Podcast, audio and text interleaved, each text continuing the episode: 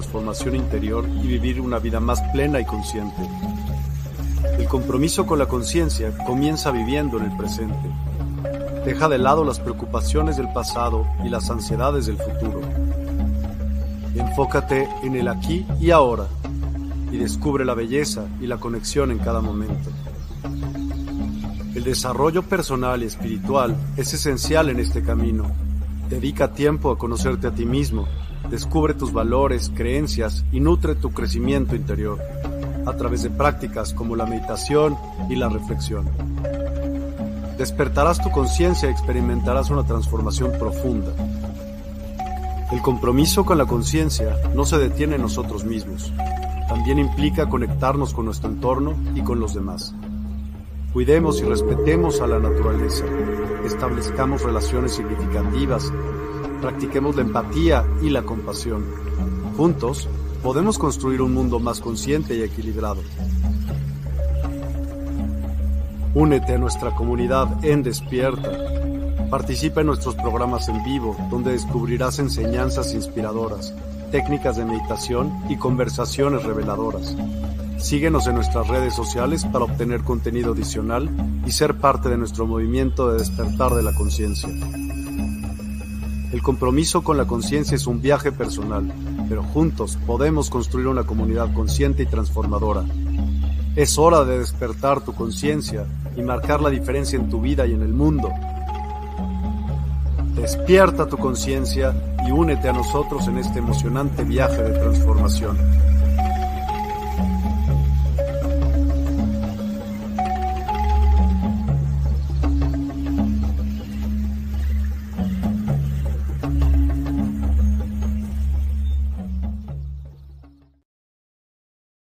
Hola, buen día. ¿Qué tal? ¿Cómo están? Querida familia despierta, familia eh, de TIC, familia en general. Es para mí un gusto muy grande, como todas las mañanas, los martes, jueves y sábado, el venir al programa con entusiasmo, con alegría, con gozo, con energías, con una visión diferente y renovada, con propósitos distintos, viniendo a trabajar en el inconsciente y en la conciencia de las personas para poder despertar esa intencionalidad de mejorar nuestro estilo y calidad de vida.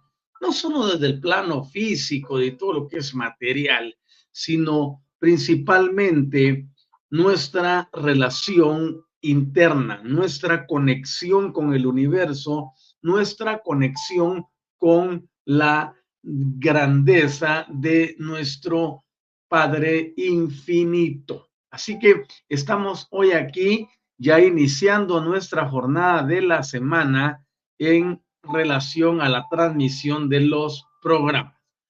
Eh, quiero saludar desde ya a Patricia Zanabria, que está con nosotros. Hola Patricia, ¿qué tal? ¿Cómo van las cosas por allá en la bella Barranquilla?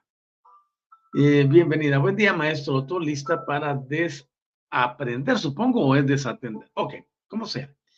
Qué bueno que estemos listos para empezar ese proceso de reaprendizaje, ese proceso de reprogramación, de rearmonización. Ahora todo de re, re, re, eh, porque significa volver a hacerlo, ¿no? Rearmonizar, reactivar, reprogramar. Son puntos importantísimos para que nosotros podamos ir cambiando nuestra forma de ver el mundo, nuestra forma de conceptualizar y por ende la forma en que hacemos que las cosas sucedan. La semana pasada estuvimos tocando temas bien interesantes sobre nuestro particular eh, tema central. Eh, tuvimos temas subyacentes y tenemos un tema central. El tema central es esto que tiene que ver con los planos sutiles de la materia. Estamos hablando eh, de cada una de estas cosas porque el terrícola requiere de un proceso nuevo, salir de lo convencional. Hemos traído enseñanzas que han venido acompañándonos por eh, siglos y luego por milenios Es importante cuando nosotros nos damos cuenta que hemos sido o fuimos, eh, los que ya no lo estamos, pues fuimos reprogramados, pero a través de este proceso de rearmonización, reactivación y transformación, nuestras vidas han tomado un, un sentido diferente. Vemos el mundo más objetivamente, vivimos felices sin importar la situación que sea, desde que aprendimos a vivir en el punto cero. Desde que aprendimos a despertar nuestra conciencia, a reactivarla y a liberarla de donde la teníamos cautiva. Hemos aprendido una cantidad enorme de cosas y eso nos ha permitido tener una experiencia de vida distinta, donde estás en el presente, donde vives la experiencia del día y no tienes ningún afán por lo que viene, tampoco estás esclavizado a lo que pudo suceder o a lo que sucedió en un pasado inmediato, mediato o lejano. Hemos entendido entonces que cuando una persona viene a este tipo de rearmonización, su vida cambia. ¿Cuál es el objetivo real de la vivencia diaria de una persona? La vivencia diaria nos lleva a querer estar más cómodos, más tranquilos, a no estar estresados y a tener todo lo suficiente o más allá para nuestras eh, necesidades y o requerimientos diarios. Hemos entendido que no es lo externo lo que gobierna y controla lo interno, sino al revés. Hemos aprendido el proceso co-creativo, el proceso de sanación cuántica, hemos aprendido tantas cosas y luego ahora queda trasladar eso a un mundo altamente necesitado, a un mundo que está en demanda. Las religiones hasta el momento han mostrado su total fracaso en resolver la problemática de la humanidad. Y es que no se puede resolver desde ese punto de vista, ni desde ese punto, ni desde ese sistema de prácticas o creencias porque las cosas han evolucionado y esa evolución nos lleva a que tenemos que encontrar un nuevo paradigma, vivir nuevos patrones y desenvolvernos y desarrollarnos en la vida desde una nueva enseñanza. No estamos hablando de adquirir otra creencia, otra religión, otras prácticas ritualísticas o despertar al tradicionalismo oírnos como lo hacen muchos, eh, muchas personas, quiere regresar a las prácticas ancestrales. No se puede vivir en el pasado dentro de un presente tan dinámico, tan exigente y de cambios continuos. No se puede, sencillamente no se puede. Si el pasado hubiese sido lo que las personas nos enuncian y nos manifiestan eh, en cuanto a las prácticas ancestrales, estas permanecerían hoy en día y estuvieran totalmente vigentes. No descarto que podemos hacer algo de herbolaria, que podemos ver algunas plantas o, por ejemplo, lo que ha permanecido. Y esta es la parte que yo quiero resaltar. Muchos aquí, por ejemplo, en el continente americano, todavía quieren circunscribirse las prácticas toltecas, aztecas, mayas, eh, incas, etcétera o de los ah, primeros habitantes del norte de América, pero eso quedó en desuso. Y aun cuando fue bueno en su época, esta es una de las cosas que a las personas les cuesta comprender. Todo en la vida tiene su época, tiene su momentum. Una vez ese momentum llega a su cúspide, comienza el desvanecimiento hasta pasar a la historia. Eso sucede en todas las civilizaciones, en todo tipo de costumbre, en todo tipo de creencias, en todo tipo de religiones. Vean ustedes, por ejemplo, en relación a la medicina tradicional china, se abrevia MTC. La medicina tradicional china tendrá más o menos unos 8 o 10 mil años de antigüedad pero hoy en día sigue teniendo los mismos resultados que desde el principio. Algo como eso sí es prudente conservarlo, porque está cambiando la vida de las personas. Pero si ustedes me dicen el rito de no sé quién y de no sé cuánto, del príncipe no sé qué que estuvo con los mayas, ¿dónde permanece? No ha permanecido, porque no hay una identidad de pueblos. Entonces, la MTC está ahí haciendo su trabajo y lo seguirá haciendo si tú decides entrarle. Tú vienes y presionas un punto por aquí, presionas estos puntos de por aquí, presionas puntos de aquí, presionas puntos de aquí, presionas puntos de aquí, presionas puntos de aquí, presionas puntos aquí exactamente sobre la, la tiroides, presionas puntos en, en, en, en el final de los dedos o en cualquier parte. Todos los meridianos están distribuidos en puntos claves. Cuando tú los activas por medio de acupresión, es más, necesitas una aguja puedes hacer que tu cuerpo cambie y te vas a dar cuenta que inmediato cambia, se modifica. Otro legado que tenemos que ha permanecido de, de, estos que estamos hablando, que no tenemos que a lo tradicional, sino aquello que, que de verdad ha dado un resultado, son, por ejemplo, los mudras.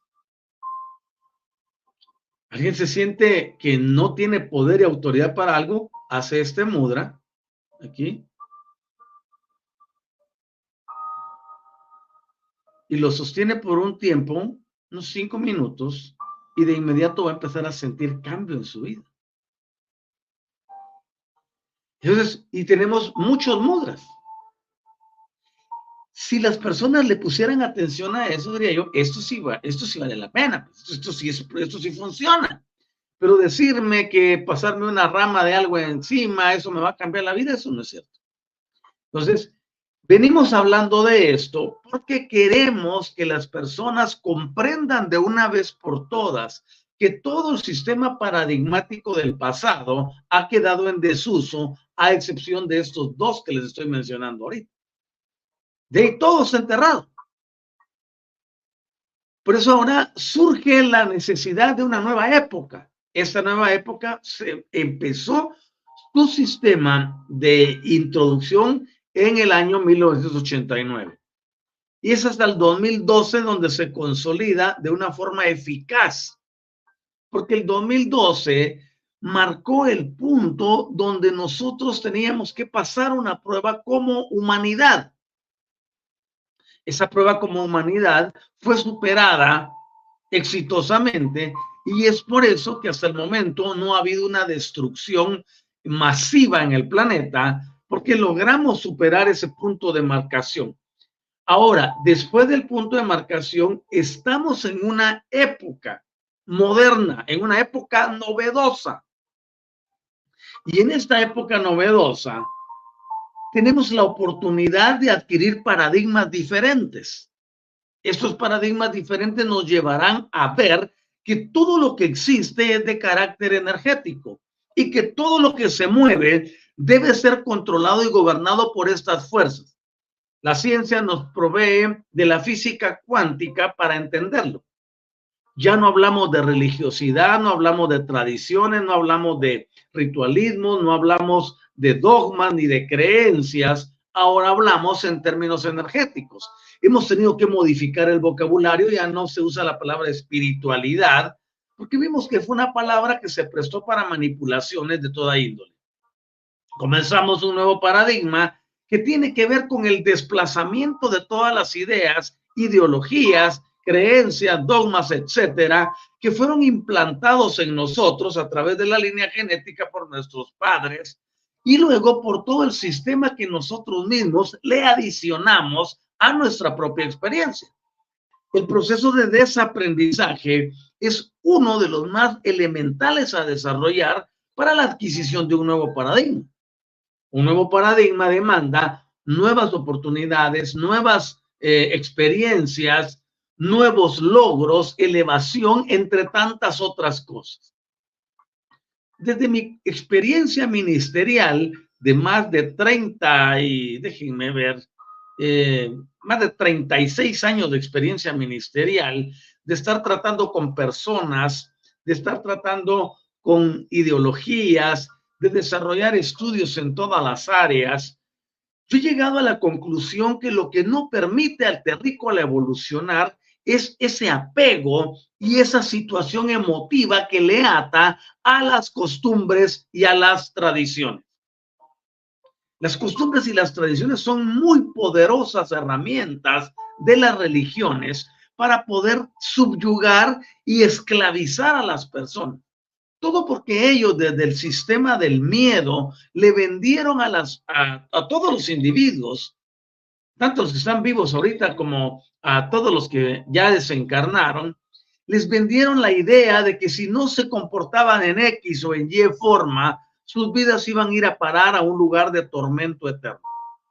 Ese sistema de manipulación a través del miedo llevó a las personas a entender que si ellos no se comportaban como se lo dictaban, iba a haber un castigo inminente sobre sus vidas. Y esa ha sido uh, la forma, el modus operandi y el modus vivendus de todos aquellos que siguen a una doctrina caducada. Dentro de las energías nos damos cuenta de que ninguno puede ser destruido y no hay razón para destruirlo. Porque sabemos que la energía no se puede destruir, sino que únicamente se puede transformar.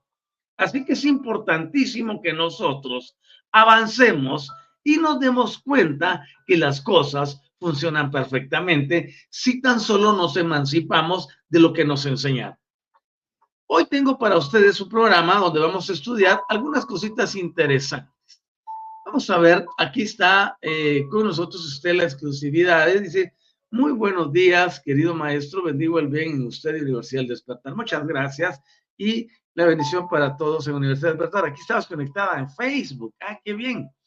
Y luego tenemos a María Aparecida Alves, bom dia, doctor Maldonado. Dice, bom dia para usted, María Aparecida. Deseo para usted a belo dia.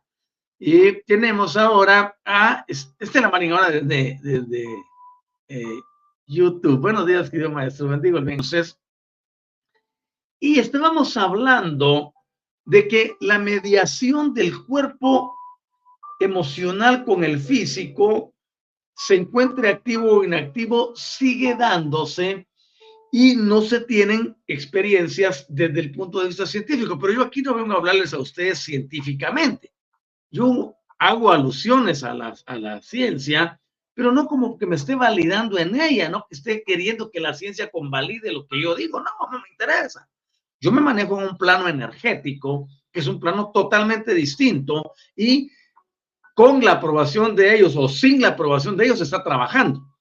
Entonces, veíamos dentro de eso que hablábamos que las descripciones, por ejemplo, de las experiencias que los individuos que han sufrido el estado de muerte clínica temporalmente, eh, fueron recogidas en muchos libros, en mucha bibliografía sobre el ejemplo de ello, por ejemplo, del doctor Raymond Moody o del doctor Kenneth Ring ellos dedicaron mucho tiempo a estar indagando qué sucedía en esos fenómenos cuando la persona sufre lo que se conoce como muerte clínica.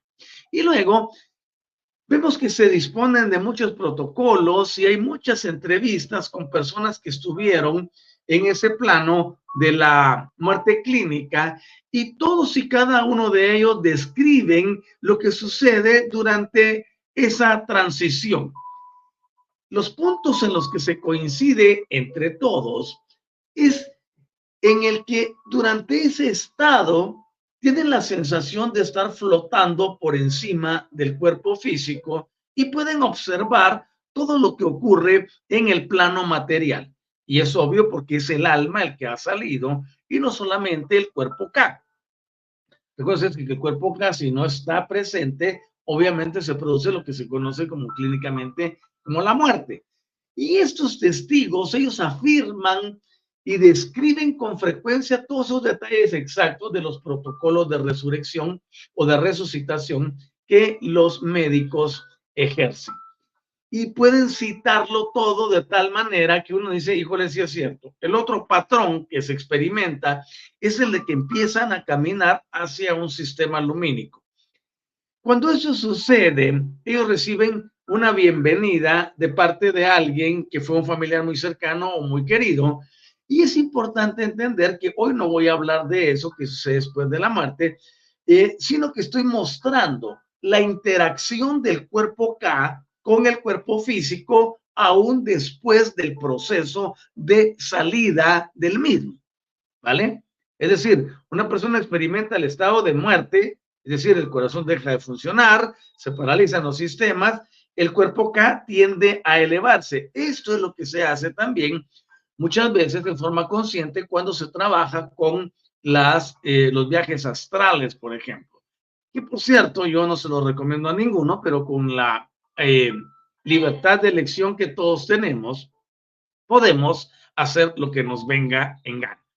Así que cuando vemos que existe una falta de interpretación lógica de parte de los médicos contemporáneos, se intenta aducir que los mecanismos bioquímicos de la anoxia cerebral, que es donde se da la interrupción del suministro de oxígeno al cerebro, por ejemplo, como explicación de las supuestas alucinaciones.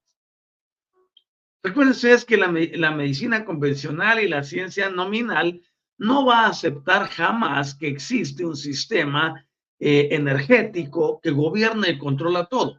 Pero a diferencia de la ciencia convencional, oigan esto, la física cuántica demuestra y convalida todo lo que hemos venido anunciando y diciendo desde tiempos inmemorables. Entonces, como les digo, no estamos aquí para pedirle a la ciencia que por favor convalide nuestra, nuestra enseñanza. No me interesa eso. Estoy aquí para decirle a la ciencia que sí es cierto y que sí funciona. Ahora bien, ellos dicen, no, es que el cerebro se llena de una sustancia durante el momento de, la muerte, porque quiere hacerle saber al, al, cuerpo de que todo estará bien. ¿no? Pues, ¿Por qué quiere saber al cuerpo que todo estará bien? Si quien le da la vida es lo que se va del cuerpo. Oigan esto. ¿eh? Luego, la, la glándula pineal secreta una cantidad enorme de una hormona para poder producir un estado que ellos dicen que es el estado de éxtasis, pero que solo es una alucinación y que tienen que regresar. Ahora bien, nosotros tenemos entendido que eso no es así. Dentro de las experiencias, algunos de ellos relatan que flotaban sobre la camilla o en el área del, receptáculo, eh, el área del quirófano, y que podían ver su propio cuerpo y que experimentaban sentirse atraídos hacia arriba por una especie de claridad que se veía al final de un túnel. Ahora bien, por ejemplo, cuando yo enseño sobre esto, doy las pautas claves de cómo ocurre no solo la entrada a la tierra, sino la salida de la misma. Porque recuérdense que nuestra alma, nuestra alma pertenece a algo que se llama el alma central. El alma central es una entidad mega enorme que es de donde se desprenden las almas para su correspondiente expresión física. Entonces, esto es muy importante y está relacionado. Ya tendremos en algún momento la oportunidad de explicarlo a detalle. Estas vivencias cuasi terminales son representativas de lo que se conoce con el nombre de experiencias extracorpóreas, cuyas siglas son OOBB, que en inglés significa Out of Body Experience. Cuando nosotros tenemos esto claro, nos damos cuenta que ese nombre indudablemente equivale a la expresión que es exacta de lo que ha sucedido en el individuo durante la fase de muerte clínica donde aparentemente el sujeto sea de forma efectiva fuera del cuerpo físico. Cuando esto sucede, que se encuentran ellos o ellas fuera del cuerpo físico, ¿desde qué perspectiva se tiene que plantear? Está la persona contemplando esa escena. Y este es el punto medular. ¿Cómo alguien puede venir a relatar algo que vio cuando el médico aquí nominalmente dice, no, esto ya se murió. Y hora de la muerte, tal hora. Ok. Después regresa, indica que nuestra ciencia todavía le hace falta mucho que aprender. Ahora bien, desde qué perspectiva está viendo el individuo todo lo que nos está narrando y que nos lo narra a detalle. Si fuera una elucubración, no podría tener coherencia. Pero tienen coherencia de sí, el médico fulano hizo esto, el otro hizo lo otro, el protocolo que utilizaron para resucitar es este, eh, me pusieron tal cosa, lo hicieron así. ¿Desde qué perspectiva la persona viene a expresar eso, más que todo, cómo lo vio en el estado de muerte clínica. Y aquí es donde nosotros vemos que la respuesta no puede ser otra, sino que está viviendo lo que le rodea a través de los ojos del cuerpo K. Recuérdense que ya lo enseñamos. El cuerpo físico solo es un espejo de lo que ocurre en el cuerpo K en el cuerpo emocional y en el cuerpo mental. Y a esto le sumamos la esencia que nos hace vivir, que es nuestra alma, o la energía divina que produce la existencia. Entonces, las experiencias extracorpóreas recién caen bajo algo que se ha denominado lo más ajustado como descripción de género de fenómenos. Y es por eso que se miden, inclusive se han hecho algunos estudios donde se tiene una persona sobre una especie de, de báscula y en el momento que expira, la persona pierde entre 7 y 10 gramos de peso, inmediatamente. Que eso es lo que pesa la, la cuestión etérica, energética, que produce la vida. Entonces, este género de fenómenos se toma como una proyección del cuerpo K y de los cuerpos superiores.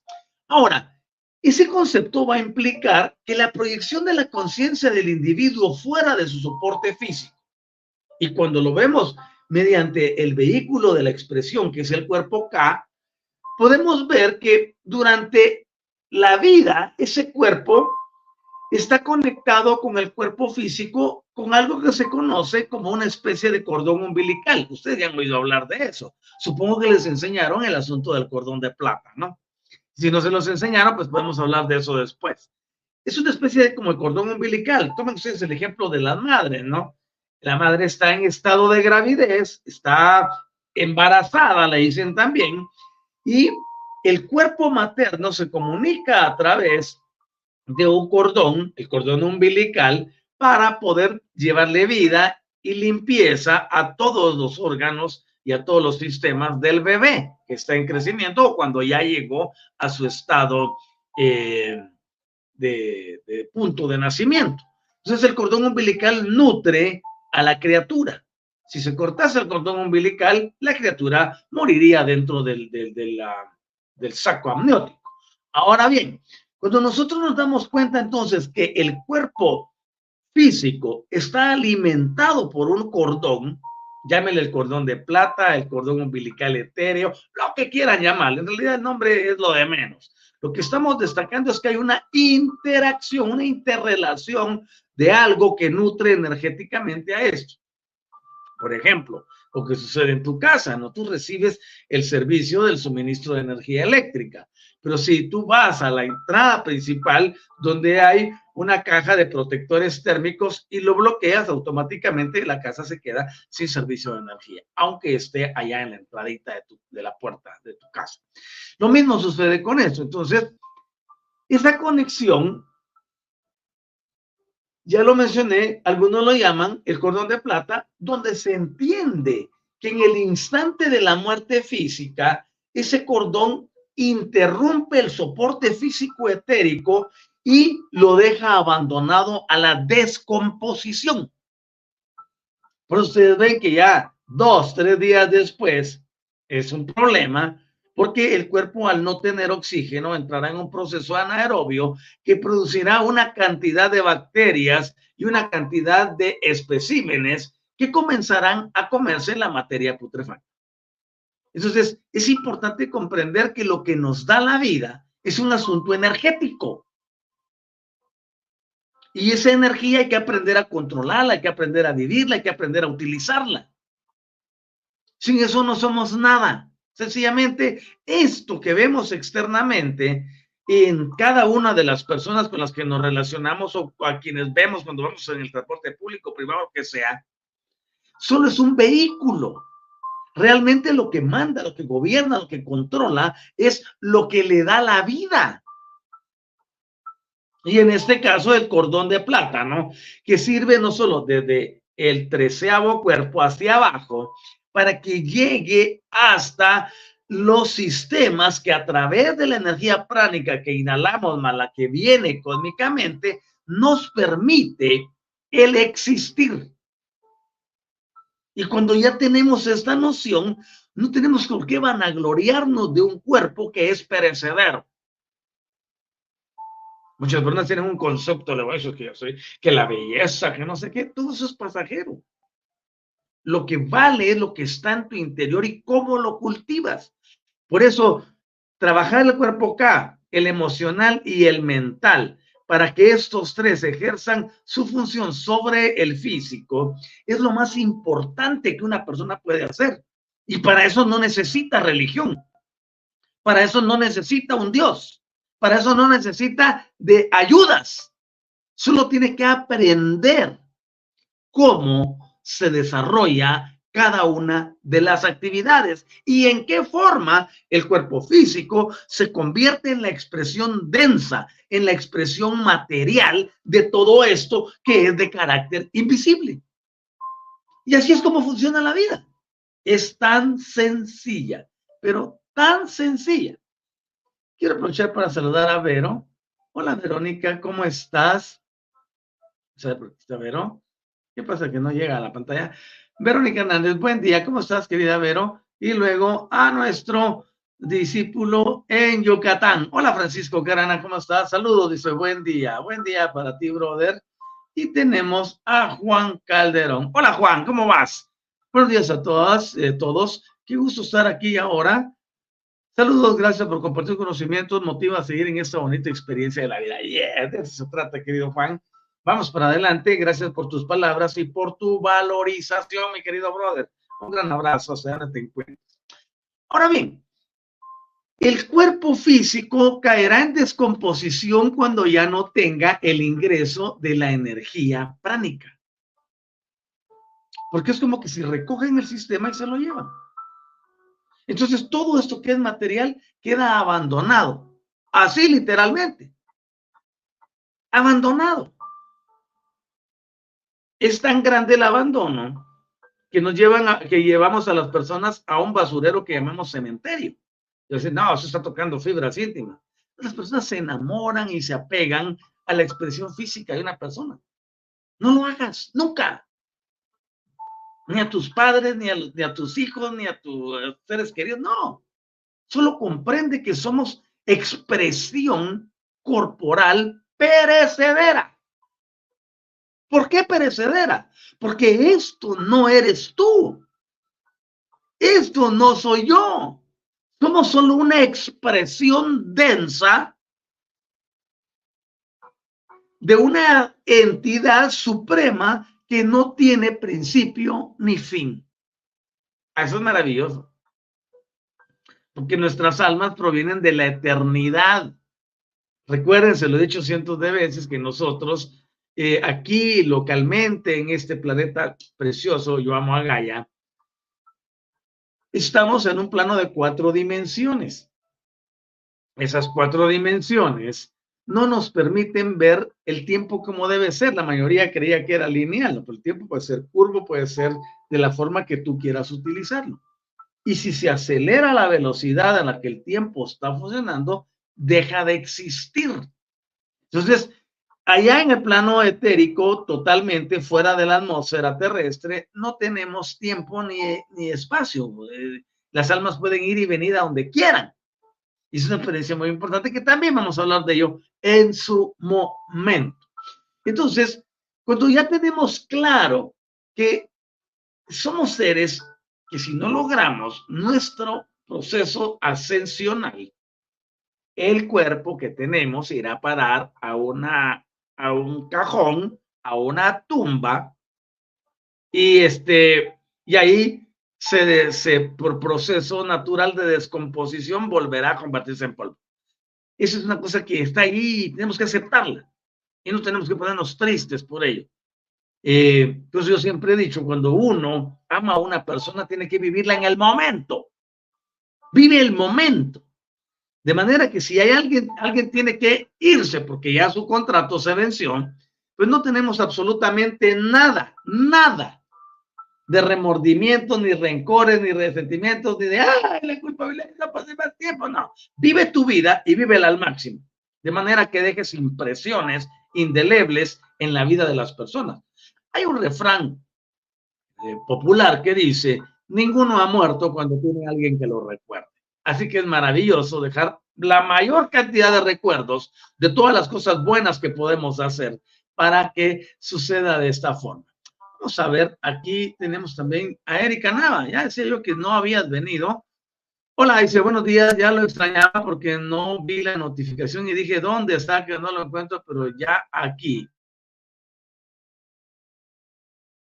Súper, súper bien aquí, emocionado, lleno de energía, de vigor, transmitiendo conocimiento, transformando y cambiando vidas, haciendo todo lo que tengo que hacer, mi querida Erika. Bienvenida. Ahora bien, nosotros debemos de comprender que de acuerdo a la tradición del sistema oriental, y me voy a lo oriental porque la verdad es que muchas cosas vienen de allá. Se dice que durante el periodo del sueño, nosotros los terrícolas abandonamos el cuerpo físico y viajamos por todos los dominios. Algunos lo llaman dominios astrales, pero yo no uso ese tema porque en el astral no se encuentra nada bueno. Y dicen ellos que se relaciona el alma con los elementos y los habitantes que hay en ese plan. Ahora, la mayoría no recordamos lo que nos ha sucedido durante un periodo de sueño, a menos que sea muy vívido, ¿no? Y es muy difícil de experimentar si han tenido una experiencia, bueno, de describir si han tenido una experiencia de esa naturaleza, pero regularmente esto sí es cierto. Cuando estamos durmiendo, nuestra alma tiende a salir. El alma, no dije el cuerpo etérico. Aquí nos están diciendo que los orientales dicen que eh, se va el cuerpo K. Si fuera así, no tendríamos vida. El cuerpo K puede salir hasta cierta distancia. Si se pasa de esa distancia, se produce el deceso. ¿Vale? Entonces lo que sale es el alma. Estás durmiendo en sueño profundo. De hecho, en el programa anterior hablé de las fases del sueño. y vienes y tu alma toma un respiro y sale a reconectarse. Eso se puede hacer conscientemente enviándola a que vaya a visitar lugares. Pero para eso se requiere cierto nivel de entrenamiento, ¿no? Y tiene que regresar justo en el momento preciso. Ok, ahora bien, nosotros regularmente, como les digo, no recordamos los sueños, a menos que sean muy viejos que nos despiertan y sentimos que pum, pum, pum, el corazón, sí, es cierto que estaba aquí, después, ah, solo un sueño, te vuelves a dormir. Ahora bien, por lo general, la mayoría de las personas van a tender a relegar lo que recuerdan a la categoría de, ah, esto fue una vivencia onírica. Recuerden que la palabra onírica u onírico tiene que ver con todo lo relacionado a los sueños. Inclusive hay personas que dicen, no, yo te interpreto los sueños porque yo tengo la respuesta. Ok. Luego, y el estado de la conciencia va a estar muy comprometido en esas experiencias que tenemos. Así que si alguien recuerda haber tenido una proyección, por ejemplo, de su cuerpo K, esta regularmente va precedida por una acción y una expulsión traumática que resulta en separación del cuerpo físico, como por ejemplo cuando una persona sufre un accidente de tránsito. Una pariente muy cercana me dice, oye, primo, eh, tuve el accidente de tránsito donde mi esposo dejó de existir.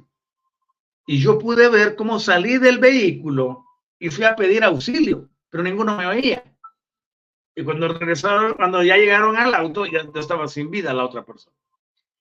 Y luego la toman a ella y la llevan al hospital, hace todo el procedimiento y regresa a la existencia. O sea, estamos hablando de cosas que sí ocurren, ¿no? Pero tiene que haber un evento traumático que sea el desencadenante de la situación.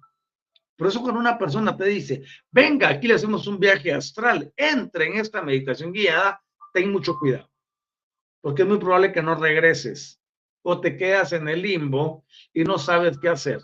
Yo tengo experiencias de personas muy cercanas a mí, en el ámbito de la música. Durante mucho tiempo, hace ya varios años, estuve en, en varias bandas de música. Y uno de unos parientes lejanos también tenían otra banda y ellos entraron en esto de lo astral y se introdujeron de fondo. Y ese pariente terminó encerrado en un hospital psiquiátrico y aparte de eso, desencarnó sin tener lucidez nunca más. Todo por los viajes astrales. Abstente. Yo lo he dicho de esta forma.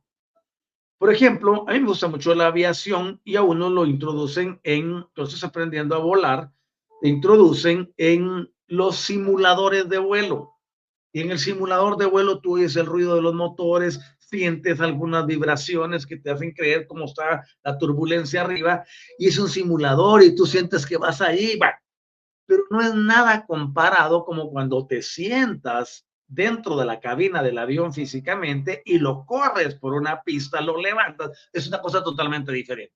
Entonces, para mí, el, el plano astral es el simulador, pero es un simulador que parece un laberinto, te encierra y no te deja salir. Las primeras veces bonito, las segundas más bonito, las terceras más interesantes y después comienzan los problemas. Por favor, yo les pido con todo mi corazón que se abstengan de ese tipo de prácticas. Es que yo quiero saber lo desconocido, ¿ok? No te metes a las cosas, no hay nada desconocido, son solo dos energías o una se maneja correctamente o la otra incorrectamente. Las consecuencias serán el resultado de la elección de la persona. Eso es todo. Pero no hay nada que sea un mundo desconocido, un mundo oculto, el mundo tenebroso. Eso no existe. Todo es una sola energía que aquí en un plano como el nuestro se convierte en dos. Por eso se llama el plano dicotómico, el plano de la dualidad, el plano de las polaridades, positivo-negativo. Aquí le hemos llamado el plano del bien y del mal. Pero no es que el mal tenga poder ni de que el bien tenga poder. Sencillamente por eso yo enseño lo energético a fondo, de manera que las personas entiendan que ninguna de las dos energías por sí misma trabaja bien, requiere de la otra. Pero ustedes han visto que, por ejemplo, alguien va con un sistema de curandero, de brujería, de hechicería, de magia negra, de todo ese montón de cosas que existen de vudú, siempre van a ver que tienen una candela, que tienen una imagen de alguien, que tienen algo que representa la luz, porque no pueden trabajar en un solo plano. Por eso te les digo, en nosotros enseñamos, en nuestro eslogan, la clave de la vida es el entendimiento en el uso y manejo de las energías. Inclusive en el área de, déjenme ver, de Veracruz, en México, existe un lugar donde hay inclusive hasta un área dedicada para el culto a Lucifer.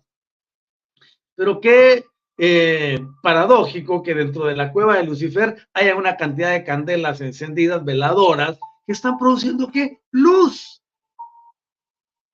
Y cuando la gente entiende que Lucifer en realidad no es un, no es un ser como lo han planteado, sino que es otro extraterrestre más, las cosas cambian.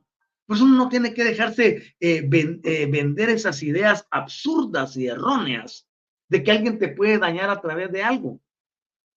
Es el manejo de las energías el que determina lo que se va a realizar. Y aún estoy destacando ahorita que ni ellos, que dicen que trabajan con la oscuridad, se ausentan de la luz.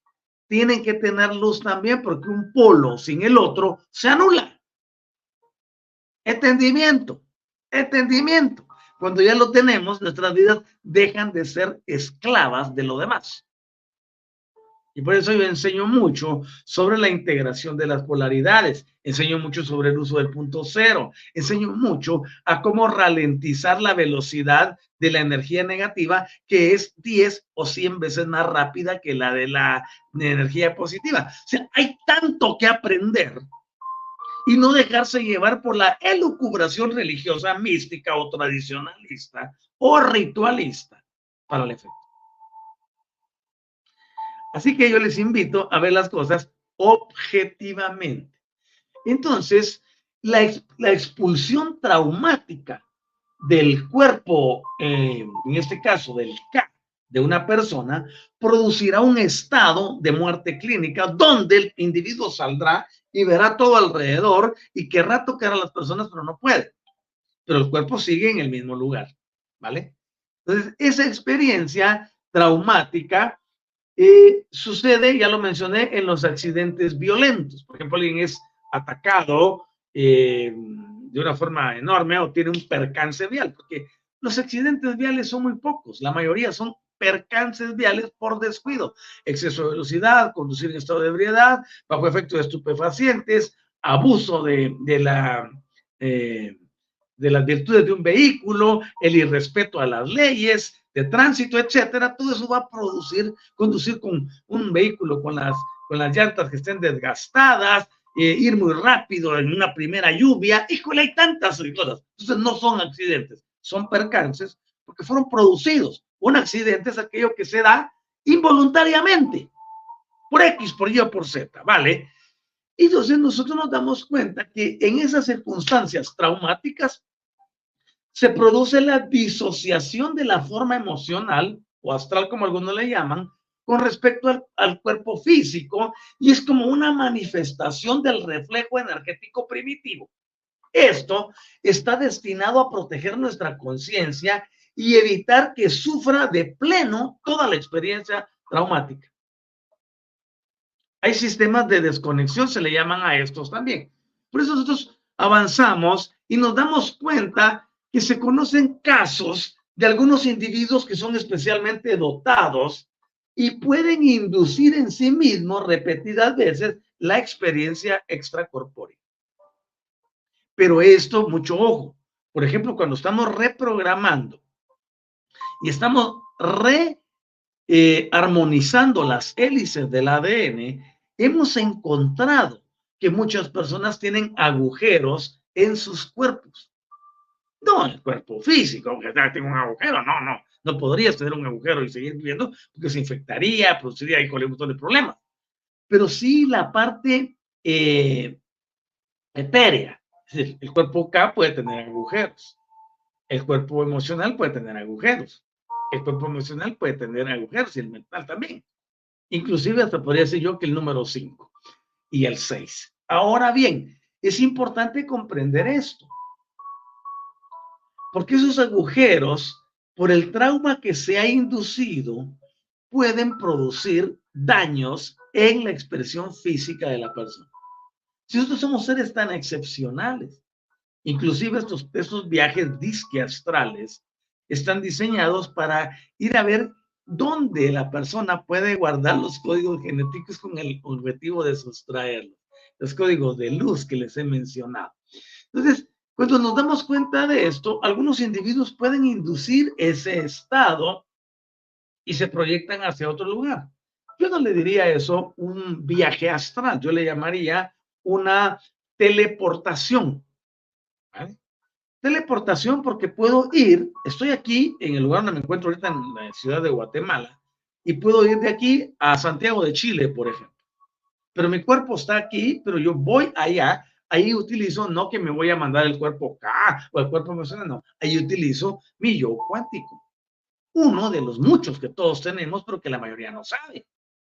Se puedo ir allá y postar la par. Por ejemplo, yo he tenido casos en que las personas me dicen, oiga maestro, usted iba conmigo en el metro hoy en la mañana.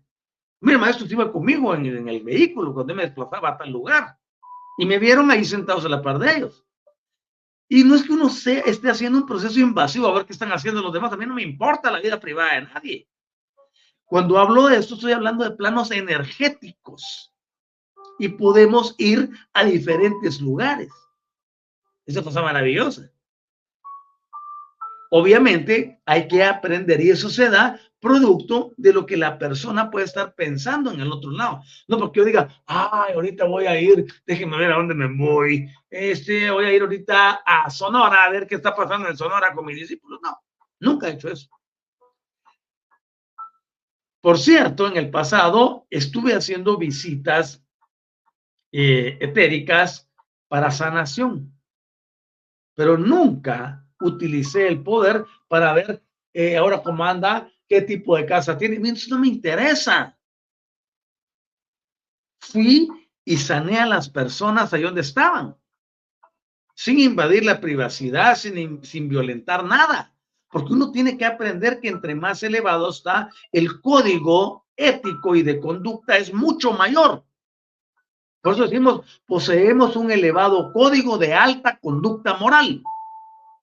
Y máxime, cuando uno ya ha logrado algo diferente, obviamente puede actuar de forma distinta. Por eso se llama sistema de elección. Yo elijo cómo voy a utilizar las energías y hasta dónde quiero utilizarlas. Otras personas me reportaban, me decían, no, maestro, dice que usted estuvo aquí en la casa como eso de las 3 de la mañana. Oye, ¿qué estaba haciendo en tu casa a las 3 de la mañana? No, dice que vino y estaba cerrando un portal. Gracias, Padre, que ando haciendo cosas que ni yo mismo sé a veces que estoy haciendo. El punto es, queremos transformar y cambiar la vida de las personas, pero despertar todas estas habilidades en cada uno y en cada una de ustedes. Yo no me estoy poniendo flores de que soy un hombre, eh, no, yo sé que soy un ser extraordinario, yo sé que soy un ser magnificente, yo sé que soy un ser luminescente. Eso no necesito que nadie me lo apruebe o que me diga si sí o no. Porque lo primero es que nosotros sepamos quiénes somos. Y cuando ya sabemos quiénes somos, tenemos la oportunidad de actuar acorde en diferentes niveles. Y aquí entran mis enseñanzas del plano multidimensional. Yo no solo estoy en este plano ahorita, simultáneamente estoy como en 10 o 12 más y los conozco y tú también lo estás. Porque aquí no está la de que somos los privilegiados, los elegidos, no. Todos somos magnificentes, todos somos extraordinarios, todos estamos en planos diferentes y tenemos muchos yoes que pueden actuar cuánticamente. Que no lo sepas, que no lo uses o que no quieras utilizarlo, ese ya es asunto tuyo. Pero la grandeza no te la quita nadie, aun cuando ni tú mismo, ni tú misma la reconozcas en tu interior. Porque por eso escribió Shaul, dijo, los dones y el llamamiento divinos son irrevocables. Uno no puede renunciar a lo que es. Soy magnificente, tú eres magnificente. Todos somos magnificentes. La diferencia, la diferencia estriba que algunos no lo saben. Otros lo saben y no lo quieren utilizar. Otros lo sabemos y lo utilizamos. Esa es la diferencia. Pero la grandeza está en nosotros. Y no te la da una práctica de esto, de aquel otro, sino que te lo entrega el conocimiento. Por eso yo siempre insisto y martillo y martillo y martillo y martillo en lo mismo. Si no regresas a tu originalidad, te vas a perder de la experiencia más grande que hay en el mundo. El interactuar en los planos visible e invisible simultáneamente. Tampoco se trata que me digas, así ah, maestro, venga ahorita y dígame qué color estoy vestido o vestida. No me interesa eso y no lo haría. ¿Por qué razón? Porque uno, no estamos para estar complaciendo caprichos a ninguno. Y eso es uno de los mensajes que Micael me dejó. Vean ustedes, por ejemplo, Micael Herodes siempre quería verlo hacer un milagro. Y decía Herodes, yo quiero ver a este, yo quiero verlo hacer un milagro. Jamás le concedió su deseo. Porque cuando uno está trabajando en los planos energéticos para elevar a las personas, lo que te interesa es eso. Allí trabajas, ahí se centra tu atención.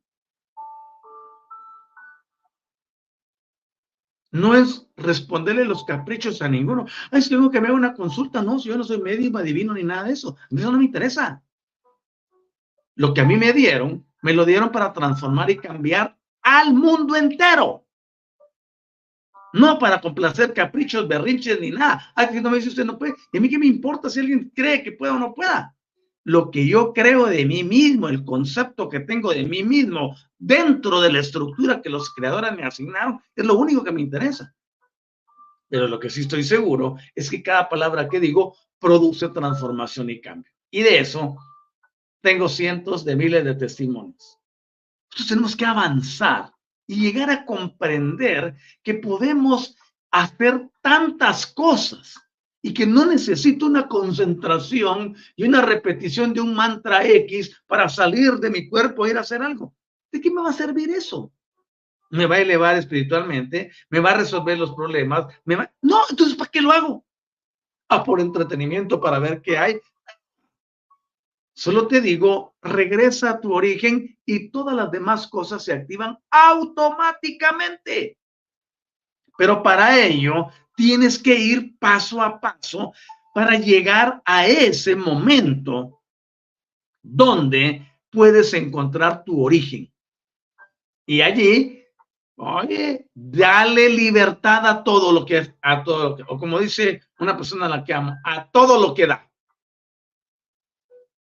Y no se necesitan prácticas ni ocultas, ni tenebrosas, ni hacer esto, ni pasar tantas horas diciendo, nada que ver. Pues últimamente les he hablado de liberar la conciencia de la cárcel donde la tienen metida. Cuando liberas tu conciencia, comienza una de las más grandes revoluciones en tu interior y en todo tu ser, no solamente en la expresión externa, la densa que es este cuerpo, sino en las invisibles, porque la conciencia generará intenciones y la intencionalidad se convertirá en materia prima para iniciar el proceso de reconstrucción de tu vida y este actuará armónicamente en todos los planos dimensionales y te traerá un nivel de conocimiento nunca antes imaginado. Es tan fácil transformar y cambiar. Es tan fácil hacer cosas enormes si tan solo decidimos recuperar la originalidad. El diseño primigenio del terrícola es un diseño muy poderoso. Muy poderoso. De hecho, muchos de los creadores, principalmente pleiadianos, vinieron y nos dejaron algunas cosas extraordinarias. Ahora ellos, por el interés que tienen en nosotros, nos están elevando a un nivel distinto y a mí me agrada ser portador de ese sistema para poder trasladárselo a, a quienes están interesados, interesadas en que sus vidas sean diferentes. No se trata de práctica de eso, solo se trata de reprogramar muchas cosas, no solo a nivel mental, sino a nivel subconsciente, pero también a nivel genético. Y cuando se hace la persona comienza a regresar a su punto de origen. Comienza a ver el mundo desde otra perspectiva. Comienza a desarrollar sus capacidades inherentes. Es maravilloso cuando liberamos todo el potencial que ha estado resguardado durante tanto tiempo. Y no, no tanto porque alguien lo haya puesto a guardarlo, sino porque nos lo bloquearon. Hay que liberarse. Esta era, esta época que estamos viviendo, es lo más maravilloso que le puede ocurrir al terrícola. Ni siquiera las civilizaciones anteriores van a poder eh, decir, sí, nosotros tuvimos algo mejor que ustedes. ahorita, de momento, todavía nos superan algunos pero podemos ir hacia adelante. Podemos ir hacia adelante. Y podemos lograr muchas cosas. Ahora bien, lo que les digo no es solo para que ustedes digan, no, pues este qué, qué gran cuate, no, este sí, nada, no, a mí no me interesa nada de eso. Yo fama de, de hombres y de mujeres no busco, no me interesa. Yo sigo el patrón de mi, de mi maestro, de Micael, ¿no? Y él hablaba así, sabía quién era, ¿vale? Ahora bien, nosotros podemos regresar a ese origen. Y yo les invito a que no se pierdan la próxima cátedra el día jueves a las 8 de la mañana. Mientras tanto, los invito cordialmente a que puedan visitar nuestra página eh, web, que es la de Universidad del despertar y la tenemos en el sitio www eh. Acabo de ponerla ahí en la, en la pantalla, en el banner que está corriendo abajo. Ese website www.despierta.online. Visiten nuestra página, vean a nuestros expositores. Ahí tenemos muchísimas gente lindísima, expositores de alta calidad. Vean los programas de Mónica Coronado, por el favor, los de Ariel, Eri Pavel, los de Javier Sarquiel, está Nieves, está, híjole, hay varios, el de Yatsiri es muy bueno, eh, entre otros expositores que vemos en Universidad del Despertar. Yo les invito a que vayan, les invito a que aquí mismo le den like. Si estás en YouTube, desde YouTube dale like, no te salgas del, del, eh, del programa sin antes darle like ¿Por qué razón? Porque cada que le das like, ya sea en YouTube o en Facebook, estás ayudándonos a que llegue el programa a mayor número de personas. Cuando los algoritmos de Facebook ven que hay interacción en cada programa y que hay muchos likes, inmediatamente posicionan el video o la información o la página o el canal en otro nivel de búsqueda y las personas van a tener acceso también a este conocimiento. Es importante que transformemos el paradigma mundial.